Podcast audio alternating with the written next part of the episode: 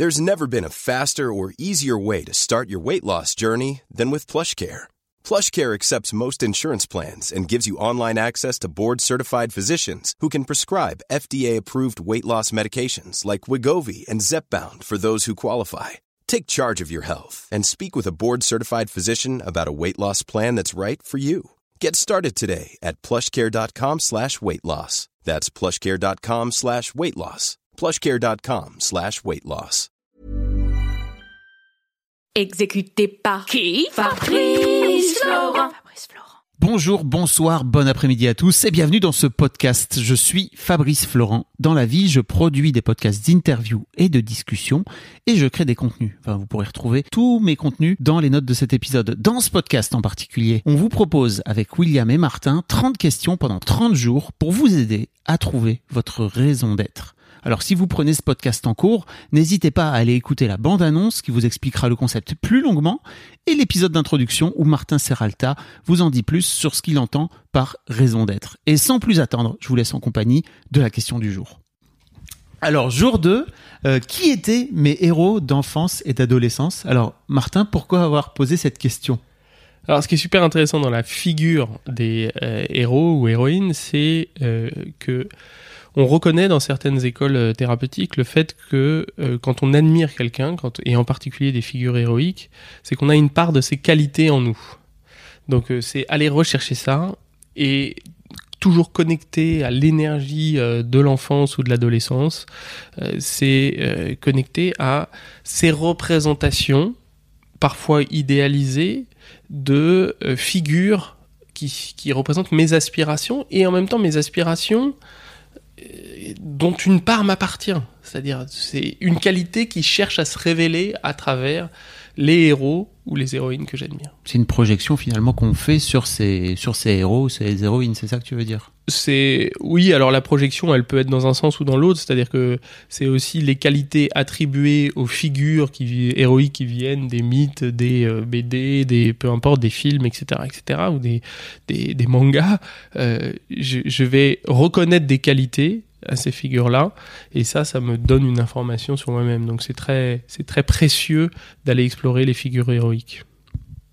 Bon, William, c'était qui toi tes héros d'enfance? Ah, Moi, c'était Sophie dans l'inspecteur Gadget. Ah ouais? Ah bah ouais, ah bah ouais, bah ouais, et James Bond.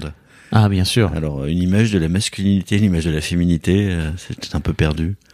Non, c'était une jeune fille qui était hyper débrouillarde et qui, sont, qui se sortait de toutes les situations et euh, qui était quelqu'un de, de, très courageux. Alors une jeune femme courageuse, moi j'adorais ça.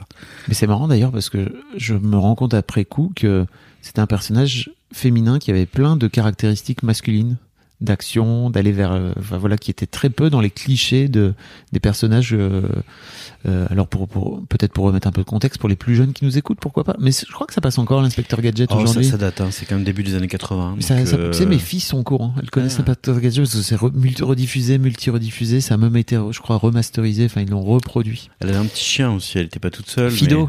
Voilà. Oh là là. Mais c'était un personnage féminin qui avait 10-12 ans et qui avait un petit ordinateur à l'époque aussi. Un ordinateur dans un livre. Oui, et qui était euh, la clé de toutes les résolutions des problèmes de l'inspecteur Gadget. Comme c'est elle qui sauvait son son oncle en, de tout. En permanence.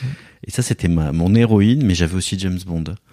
Voilà, parce que James Bond, bah, quand t'es petit, bah, James Bond, oh, bon, les gadgets évidemment, hein, bien ça, sûr, ça, c'est sûr. Mais si on si on regarde ce qu'a dit Martin sur euh, quel est l'intérêt des projections, bah, je pense d'un côté il y a le courage et l'ingénu l'ingéniosité de Sophie, et de l'autre je pense il y a bah, le trompe la mort. De l'autre côté, il fait beaucoup de choses, mais il va rien lui arriver. Donc elle est euh, bah, le, courage à nouveau, mais là peut-être un peu tête brûlée. Mec qui fait ce qu'il veut, comme il veut, qui que personne emmerde en fait. Le James Bond plutôt Sean Connery. Voilà. Euh, ouais. Euh, bah évidemment. Bien sûr. Un monstre le vrai. De, de, misogynie et de et de sexisme à l'heure actuelle, mais à l'époque il y avait un petit côté. Euh, moi qui est un enfant pas très heureux, bah, personne emmerdait James Bond quoi. Mm. Et toi c'était qui tes héros? Euh, Écoute moi d'abord j'ai beaucoup euh, bouffé des des Marvel donc des, super-héros de comics.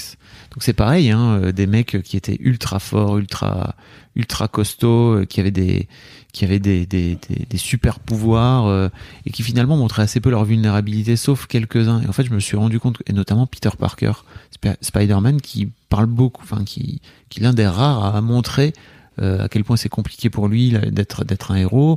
Il y avait aussi ce truc de un grand pouvoir implique de grandes responsabilités. On l'a vu dans les films, etc. Ensuite, Et l'humour, il a beaucoup d'humour. beaucoup d'humour, il est hyper drôle et tout. Et euh, mais il y avait aussi énormément de de surhomme quoi, tu vois. Et je crois qu'avec le recul, il y a aussi un truc de d'une projection de la, de la masculinité et d'un- d'une forme de toute puissance euh, qui que je, décortiquerai, je décortiquerai un peu plus tard dans dans mon existence. Euh, et puis plus tard, euh, à l'adolescence, c'était plutôt les joueurs de basket. Donc, euh, euh, t'avais d'un côté, je crois, euh, un joueur comme Michael Jordan, bien sûr, qui, qui était quand j'étais adolescent, qui était vraiment immense, qui était au, à l'apogée de son de son de son art en fait. Et puis euh, ensuite, il y a eu un autre mec qui s'appelle Shaquille O'Neal, qui était le, le petit jeune de la bande, qui faisait 2 mètres 15 et qui était une sorte de de gentil géant en fait euh, et qui était qui se prenait pas au sérieux. Donc tu vois, il y avait aussi ce truc où le mec était vraiment une sorte de de monstre de la nature et il était capable de de faire du de danser et de faire n'importe quoi, qui était un vrai entertainer en fait. Euh, mais ouais, je crois que c'est l'un des trucs aussi qui faisait que j'aimais beaucoup ce ce mec qui était capable de montrer à la fois les deux quoi. Moi, j'étais fasciné un, un peu plus tard, en fin d'adolescence, par Jean-Luc Delarue. Ah ouais. Et je m'y- ah ouais, je m'identifiais énormément à lui. Je trouvais qu'il avait un côté euh, gendre idéal, très beau gosse, toujours bien habillé, et il pouvait poser toutes les questions les plus les plus incongrues possibles. Je parle pas tout à fait encore de ses émissions publiques, tu sais, quand il était sur Canal+, Mhm. mais et, et tout passait avec lui. Je me disais putain, ce mec. À l'époque, je connaissais pas le mot intelligence émotionnelle, mais ah là là, qu'est-ce que j'aimerais savoir parler comme lui. Et je parlais pas de plateau télé, hein, je parlais de rebondir toujours, être toujours euh, trouver la bonne question pour arriver à ce que les gens me répondent comme il fallait. Et surtout, euh, il arrivait à faire dire n'importe quoi, Je suis très d'accord avec toi. Et j'étais fasciné par ce mec. Chez Canal à l'époque quand il était dans la grande famille, La grande ça, famille le midi, ouais, avec Martine Moléon euh, à l'époque. Il était très connu. très bon. Ouais. D'ailleurs, euh, je sais pas s'il est toujours disponible, mais il y a un super docu sur Jean-Luc Delarue qui a été produit par, euh, par TF1 là, il y a quelques, quelques, Très émouvant. quelques mois. Euh, on a fait le tour. Hein. Oui. Rendez-vous demain. Demain, allez, c'est reparti. Question 3. Salut. When you make decisions for your company, you look for the no-brainers. And if you have a lot of mailing to do, stamps.com is the ultimate no-brainer. It streamlines your processes to make your business more efficient, which makes you less busy. Mail checks, invoices, legal documents, and everything you need to keep your business running with stamps.com.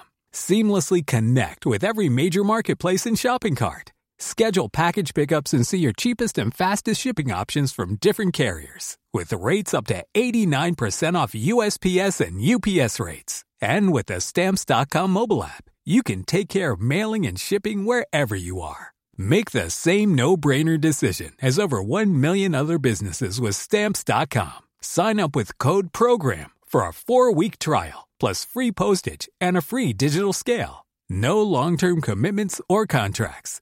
That's stamps.com. Code program.